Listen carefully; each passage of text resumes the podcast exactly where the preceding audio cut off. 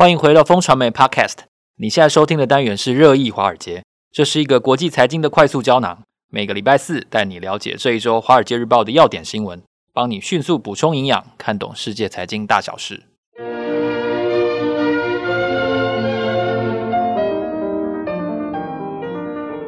早安，各位听众朋友和观众朋友，大家好。今天是二零二四年的一月四号，我是风传媒的财经副总编辑周岐原。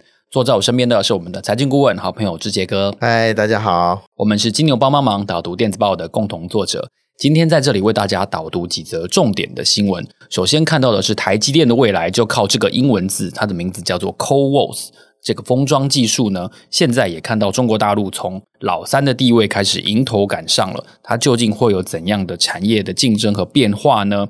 另外，我们在看到华为和小米纷纷推出新车的时候呢，到底 Apple Car 什么时候才要出来呢？哦，这个传说中的计划已经被讨论很久了。到底连马斯克都不敢轻忽的新产品，到底有没有可能这是是一个呃不存在的东西，还是未来即将看到的新车呢？另外呢，人民币的走软是二零二三年相当显著的一个现象。不过呢，这也让中国大陆的出口相对来说是受惠的。当它的出口每年创造三点七兆美元的时候，为什么这么大的规模也无法提振人民币的汇率呢？另外，我们看到有一个全球币圈的新女皇出现了，她是名字叫做何伊，今年三十七岁，她来自四川的偏乡，她是如何和为何接掌币安这个十兆元的帝国的呢？另外，在节目后段要跟大家深谈的是六大迹象显示股市的亢奋情绪正在成型哦。这个 ETF 一个月就吸金了一点二兆，这么大规模，可见多头的情绪是相当亢奋的。就在我们开始今天的重点新闻的导读之前呢，先来跟大家工商一下。有在投资的听众朋友的话呢，现在不妨试试下载使用华南一指充 APP。业界首创的双视窗下单，让你看行情带下单免切换，而且啊，用华南一指充交易的话呢，新旧户通通都有礼，还有机会获得千元的礼券，以及入住价值万元以上的饭店。详情快搜华南永昌证券。本公司经目的事业主管机关核准之许可证照字号为一一零年金管证总字第零零五二号。投资交易具有一定风险，请自行评估本身资金及担负风险能力。好，我们先来探讨一下这个台积电，因为去年的台股算是相当的好。对，台积电是很重要的一个工程。嗯、那现在 CoWoS 这个技术，它也在法说会上面有提过，说是一个很重要的接下来下一个世代的封装技术。那到底为什么呃，他要这么重视 CoWoS 呢？很简单，就是因为摩尔定律快要失效了。我相信，对于台湾投资人，对 CoWoS 可能不是这么陌生。可是对于这个国际的投资人，CoWoS 这个词可能就是一个生字啊。是这个，我记得我之前跟一个啊、呃、日本大商社的哎负责啊、呃、科技的人聊过，他都不理解这个 CoWoS 这个词。所以这次华尔街日报特别跟这个国际的投资人介绍这个词，我觉得就是用摩尔定律很简单嘛，晶片越做越小，做不能再小了。其实它已经到物理极限了，可是呢，你还是一定要把这个半导体把它塞在我们越来越小的装置里面，怎么办呢？啊，就只要把它封在一起了。那以前我们也是这样封嘛，哦，把它封在一起，放到像一颗外表上看起来像晶片这样。是。那可是呢，然后平面的封已经不够了，所以它基本上 CoWoS 的技术就往上叠嘛。我们以前把晶片放在载板上面，把它封成一个诶看起来像晶片的一个整合体就好了。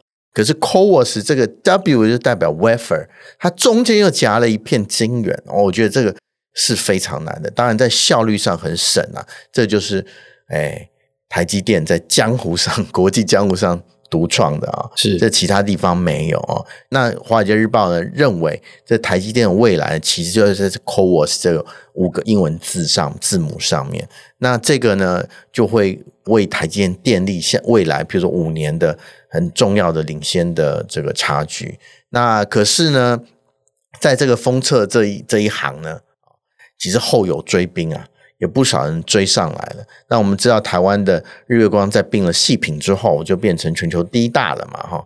所以第一大的封测其实也在我们台湾啊。那可是中国的势力也在这个紧追上来。譬如说，这个江苏长电科技哦，这是一个现在目前呢全球第三大的这个呃封测厂。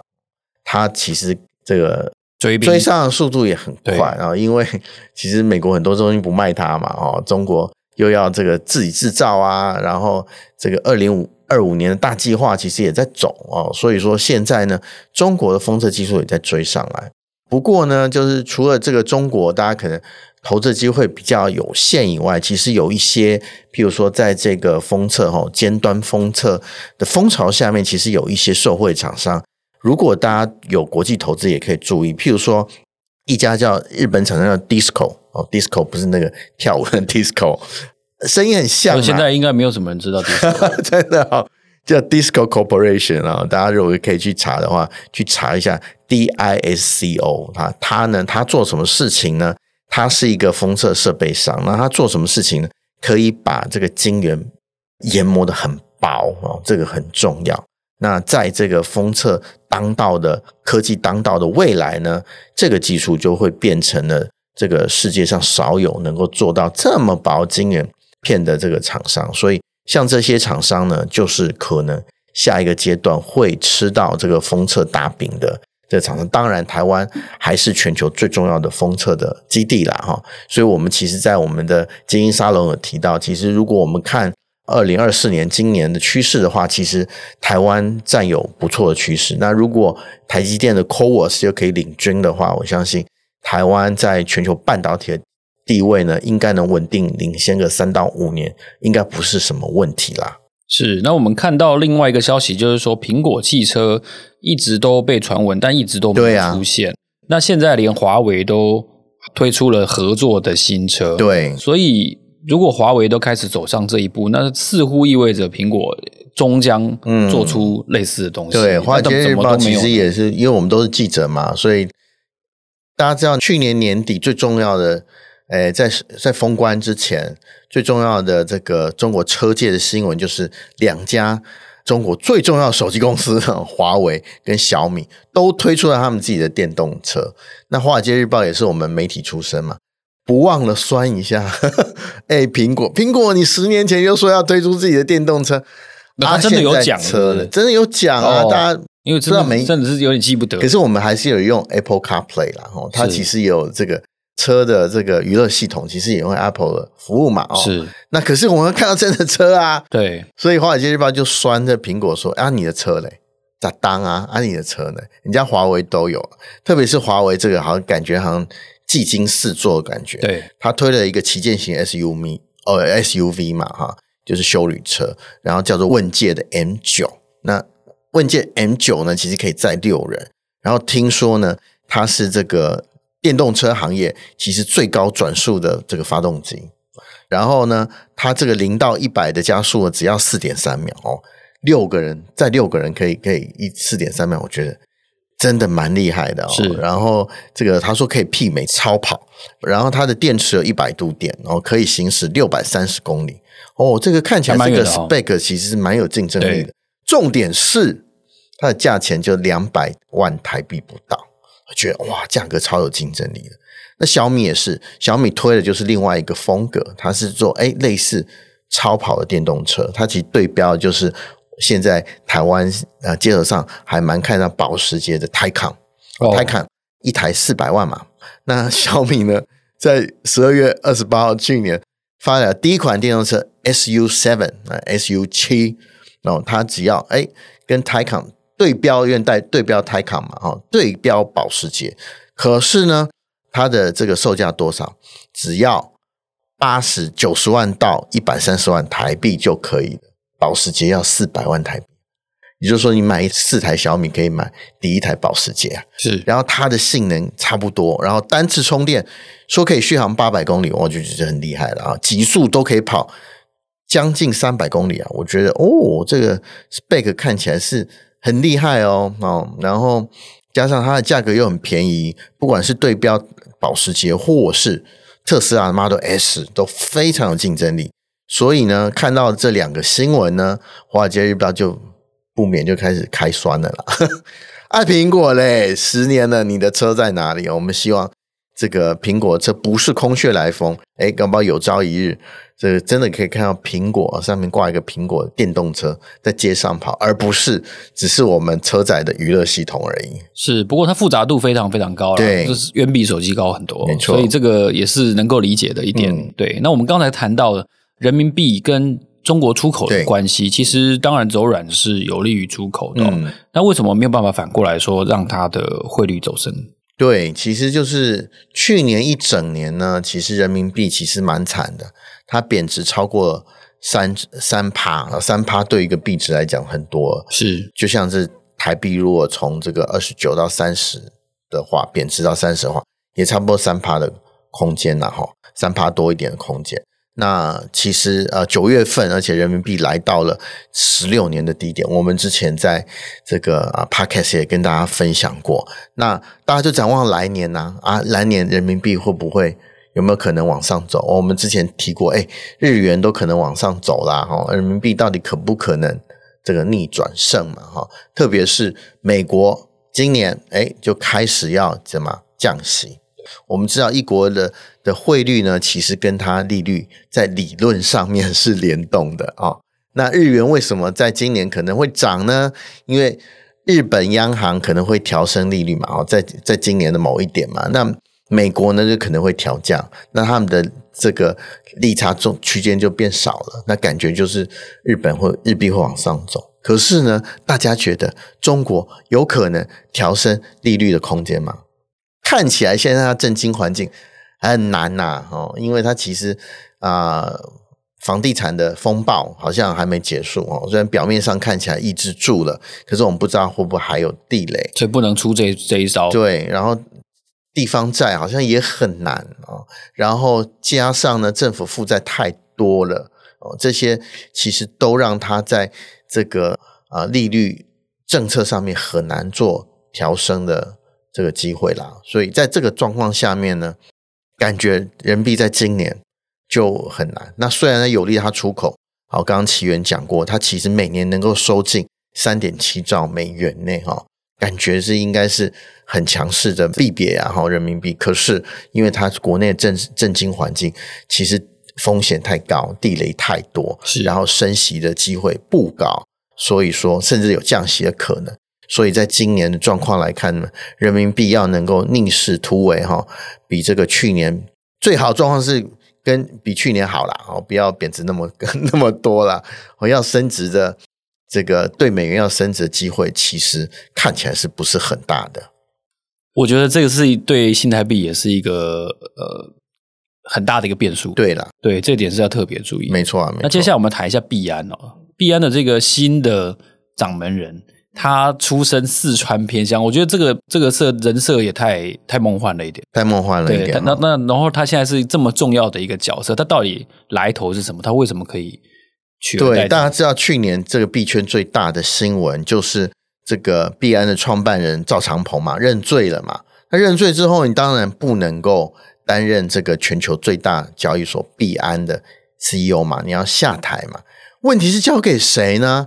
哦，赵长鹏等于就是币安的代言人呢啊。那币安呢，据这个国外媒体或国外机构估值，它可能有十兆的市值嘛。哦，那这个十兆的帝国到底谁能接呢？诶，答案揭晓，就是在去年底之前呢，就有一个三十七岁的女生叫何一。然后就像刚刚起源讲，他出生是对啊，其实四川偏乡的农村。接掌了必安的宝座，大家知道为什么能够接掌？为什么？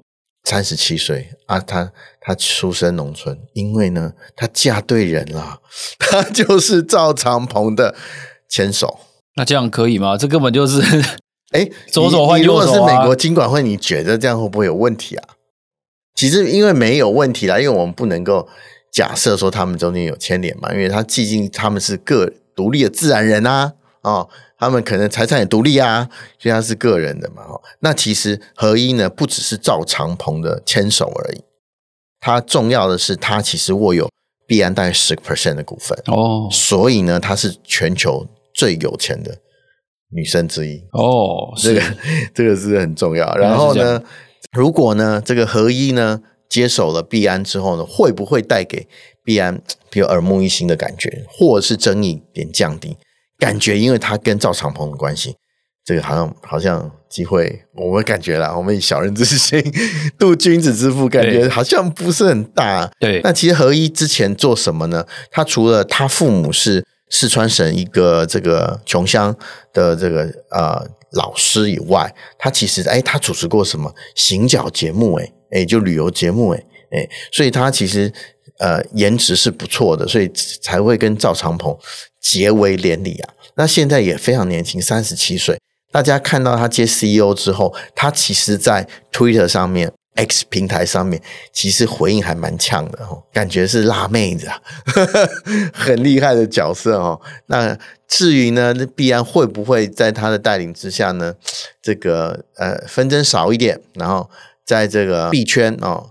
特别是虚拟货币，感觉在二零二四年的这个价值有点回升的状况下面，再创币安之前的这个锋芒，我觉得这个是合一很重要未来的任务了。是，那接下来我们要来讨论一下股市哦。其实最近几个月股市是在一个不看好的情况下出现，真的蛮好的表现。那这会不会反而变成二零二四年的业障呢？对，这个其实因为基期太高了嘛，对对对哦，这个美国股市竟然在。去年的时候，出乎大家意意料之外，在尾盘大展宏图。那台股也是，台台股也是带动台股啊。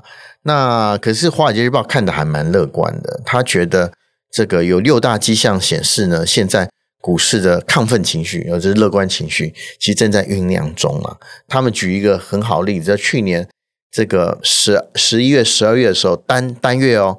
这个啊 S M P 五百的一支 ETF 就吸金了大概一点二兆台币的钱，一个月哦，一点二兆的台币，我觉得这个是蛮惊人，代表哎，大家乐观情绪确实有在酝酿。那会不会递延到今年呢？其实他们保持乐观，我们这有六大理由，不过我提出三个跟大家分享。第一个呢，就是哎，我们刚刚讲虚拟货币，虚拟货币其实是一个大家对风险胃口最好的。这个测温计涨了嘛？啊，对，涨了。你看，比特币都在四万块，对，美元以上了哈。所以这个大家对风险偏好呢，感觉有回升的感觉。这个是第一个很重要的指标。第二个呢，其实蚂蚁雄兵又回来了啊，因为领股的人数呢，美股领股的人数呢，其实创新高。哎，我们其实在在这个投资学都说这个好像不好啊，可是它代表一定的迹象，动能很好啊。人气非常好，那就领股多，代表蚂蚁雄兵就进来了。大家其实口袋 mark mark，其实也愿意把钱投资在这个市场上面哦。这个是第二个原因。第三个原因就是，诶，大家知道去年底虽然股市到第四季才才摆尾嘛，哈，那可是呢，有一个有一一种金融资产到年头到年尾都很好，叫做货币市基金哦，专门投资资货币市场的钱。那这个呢，钱大概有六兆到七兆美元哦，在去年吸了这么多，相当大规模。那今年呢，如果降息可能的话，这些钱就可能被逼出来。对，逼出来这些热钱会放到哪里？哎，可能一部分跑跑到债市去啊、哦，长债。因为货币市场在一年以内的其实信用贷款，我们都把它放在货币市场里面。那超过一年呢，就把它放在债市里面。那现在降息的。呃，趋势感觉形成了，所以这些短期的这个信用融资呢，就可能诶蔓延到长期的债券市场上面。这是第一个。第二个呢，当然有一部分会到股市嘛。股市呢，我们刚刚讲的，诶大家对风险偏好其实有上扬的这个机会。在这三个因最主要因素下面，《华尔街日报》认为，这个其实现在的市场被烘托的不错，特别是气氛很好。然后感觉那个呃牛市要又来要燃烧的这个柴火，好像也具备的还蛮充分的，是感觉大家可以这个迎接不算差的二零二四啊。那通常呢，这个跟各位分享呃一件这个统计，就是通常呢美股呢一月是很重要的风向球。